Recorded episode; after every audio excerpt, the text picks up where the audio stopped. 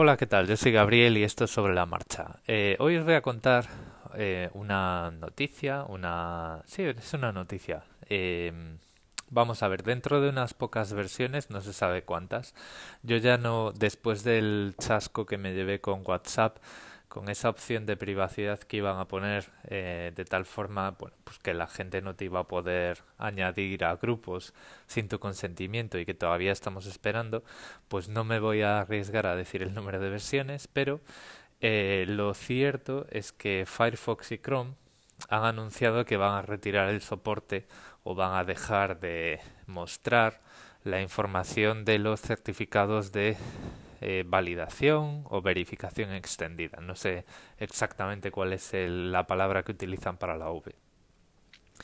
Estos certificados eh, son esos certificados que vemos, o sea, es lo que hace que en algunas webs veamos el nombre de la empresa a la que pertenece la web en la barra de direcciones como formando parte de ese icono verde o de esa zona que bueno pues muestra la información de seguridad y que a veces es un candado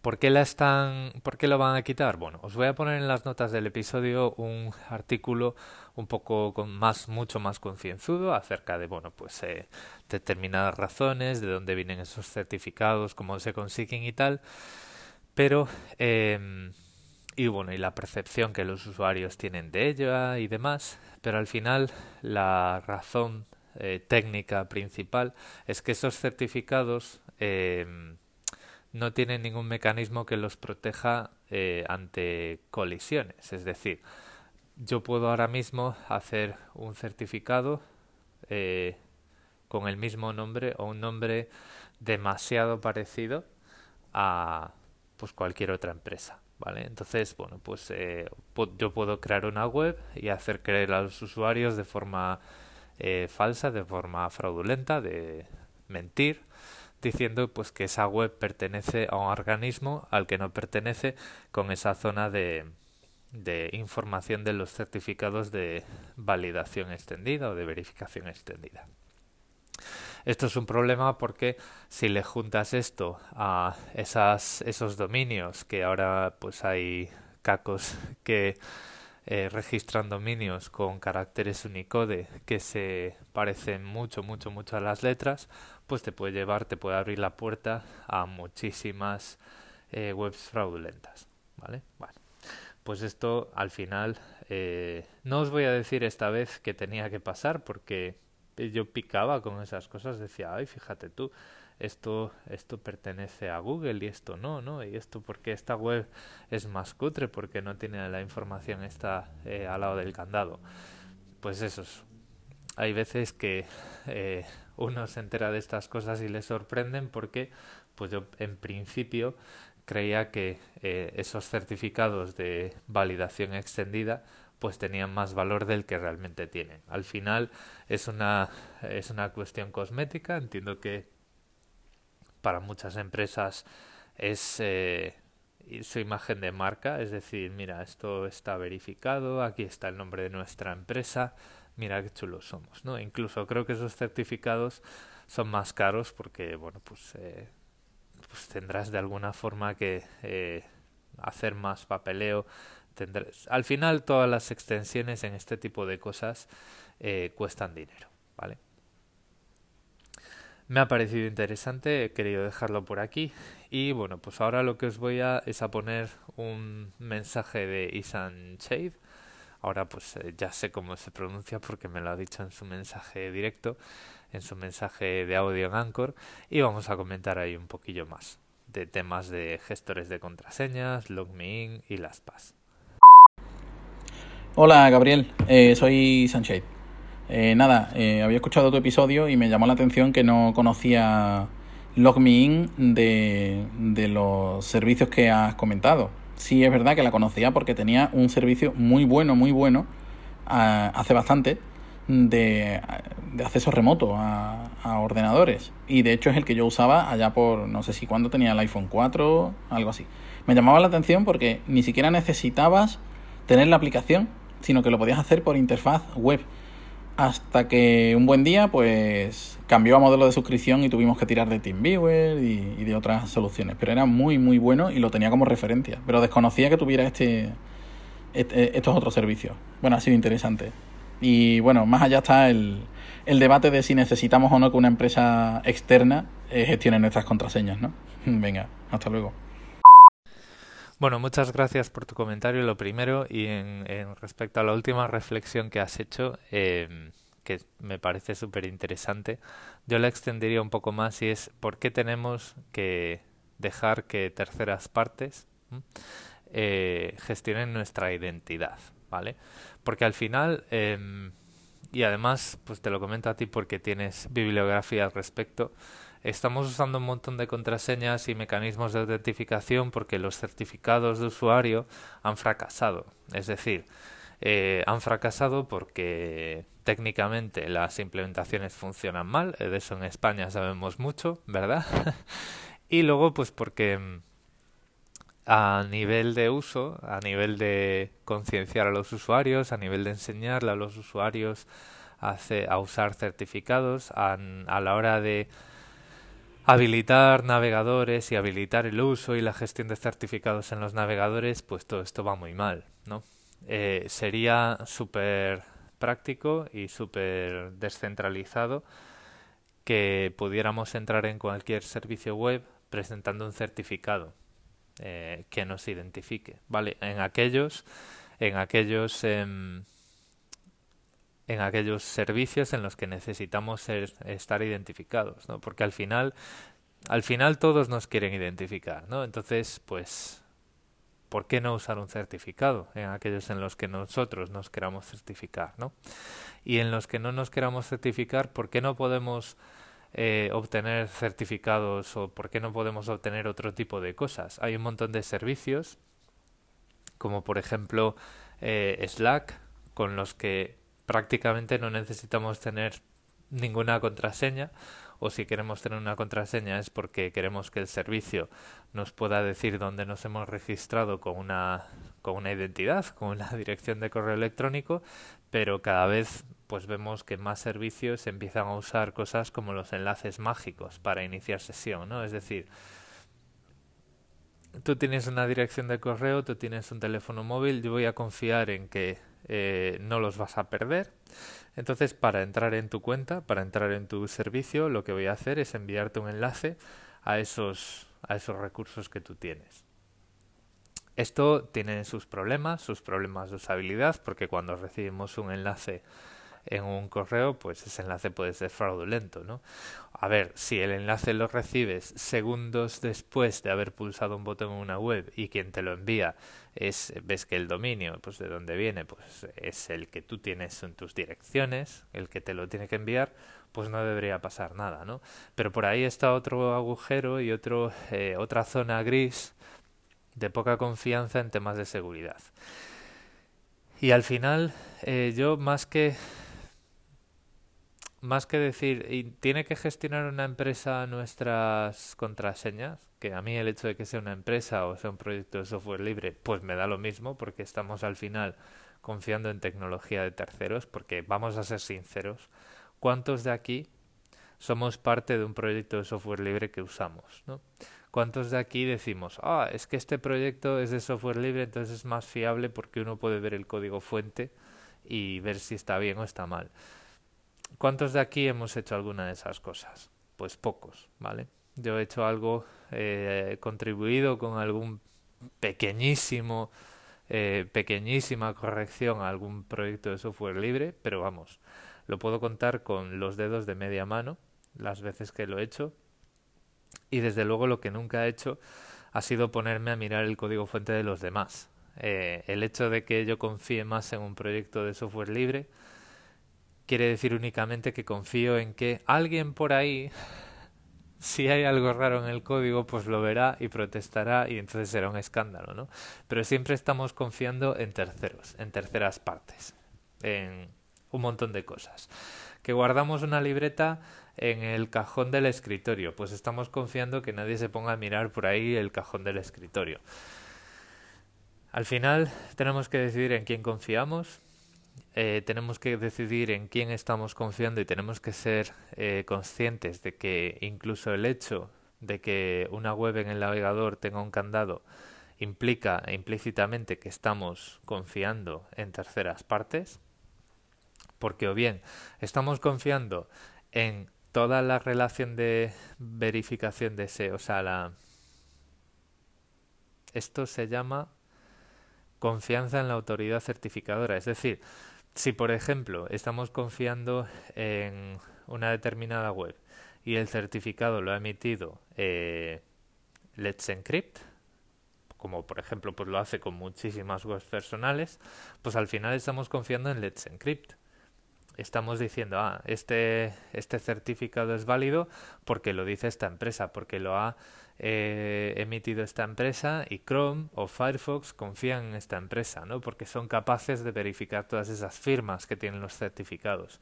Pero al final todo esto el momento que la cadena de confianza se rompe, pues estamos vendidos, ¿no? Y estuvieron vendidos muchísimas webs y muchísimas empresas cuando hubo un problema de seguridad y Google retiró la confianza a una de las empresas que emitían certificados. Que tengo el nombre en la cabeza, pero no lo voy a decir por si me equivoco, porque ya sabéis que este eh, podcast es sobre la marcha, lo hago sobre la marcha y muchas veces pues voy comentando cosas mientras me vienen a la cabeza, pero eso pasó.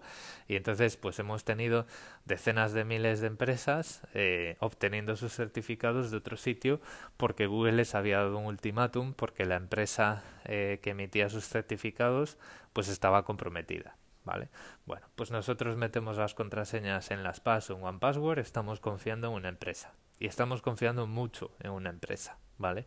Y luego leemos su eh, modelo de seguridad y el modelo de seguridad nos vale porque pensamos que es cierto y pensamos que es cierto en mi caso yo pienso que es cierto porque bueno pues en el caso de las PAS por ejemplo no las PAS ha tenido un problema de seguridad y ha dicho no pasa nada por esto porque nuestro modelo de seguridad es de cero conocimiento, funciona así y no hemos encontrado evidencias de que el adversario hubiese accedido a información de usuarios, ¿vale? Yo en ese momento confío en ellos porque sé que si una de las autoridades reguladoras de los países en los que trabaje le hace una auditoría y encuentra que eso es falso, eh, las PAS cierra. ¿Vale? Entonces digo yo, bueno, pues esto, mentira en estas alturas de la película, es muy arriesgado, nos lo vamos a creer, ¿vale? Pero al final, eh, tú lo que lees en un papel, eh, pues te lo tienes que creer. Sobre todo cuando hablas cuando estás eh, pensando en cosas que están compiladas, que recibes en tu dispositivo, ¿vale? Aunque sea el código fuente, eh, aunque, perdón, aunque la aplicación sea de código abierto, pues tú estás recibiendo una versión binaria. Sácala de tu teléfono, descompílala, mírate a ver si es ese código fuente, ¿no? Al final estás confiando. Si el servicio tiene parte de servidora, estás confiando mucho más. Es decir, eh, WhatsApp tiene eh, encriptación extremo extremo y utilizan el protocolo de Signal. Pues nos lo creemos, ¿no?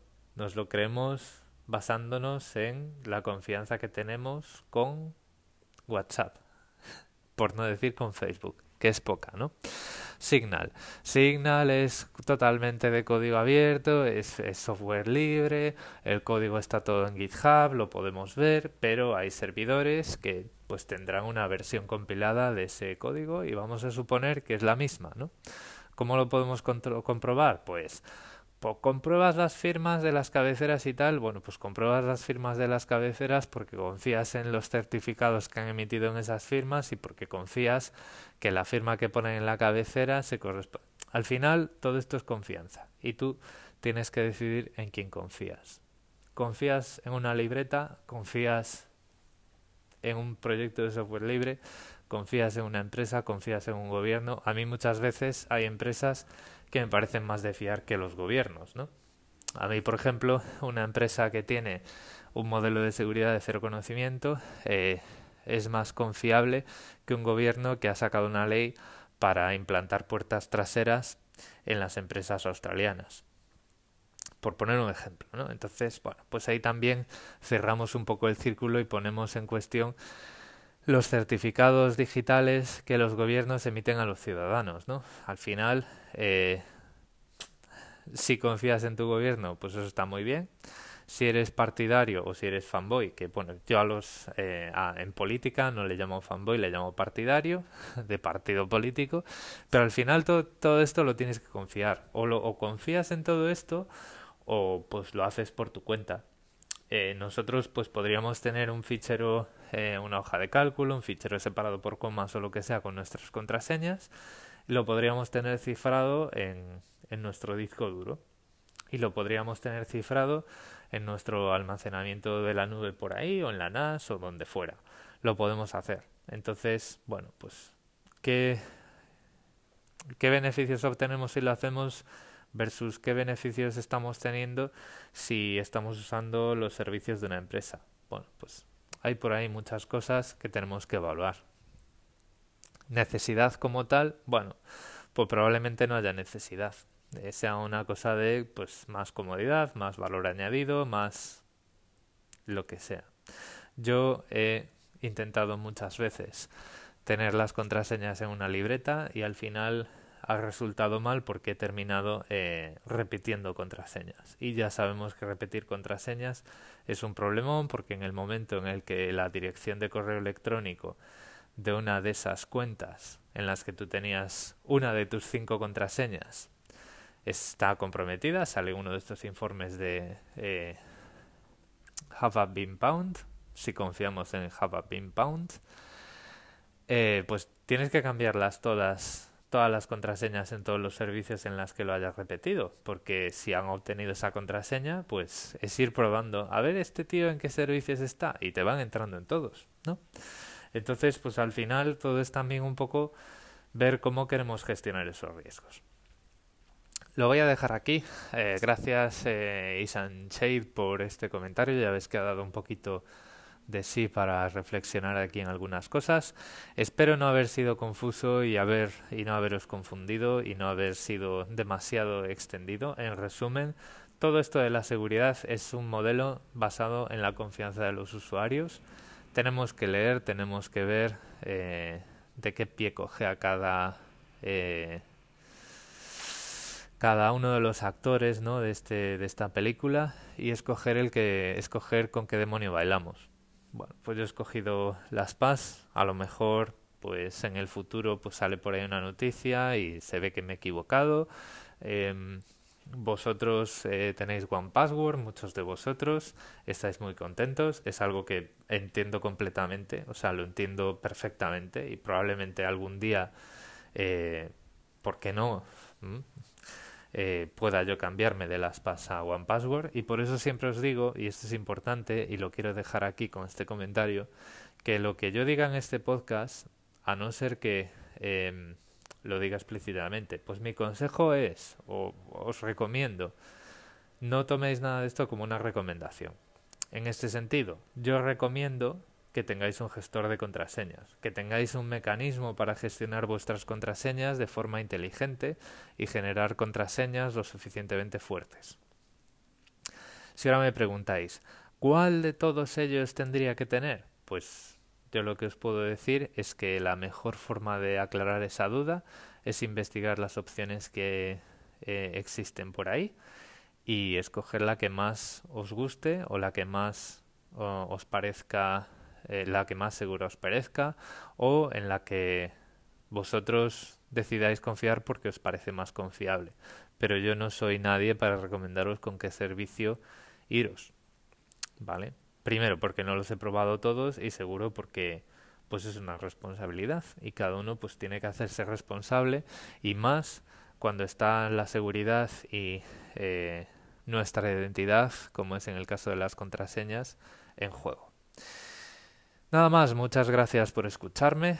Eh, os recuerdo que tenéis todos mis medios de contacto en las notas del episodio.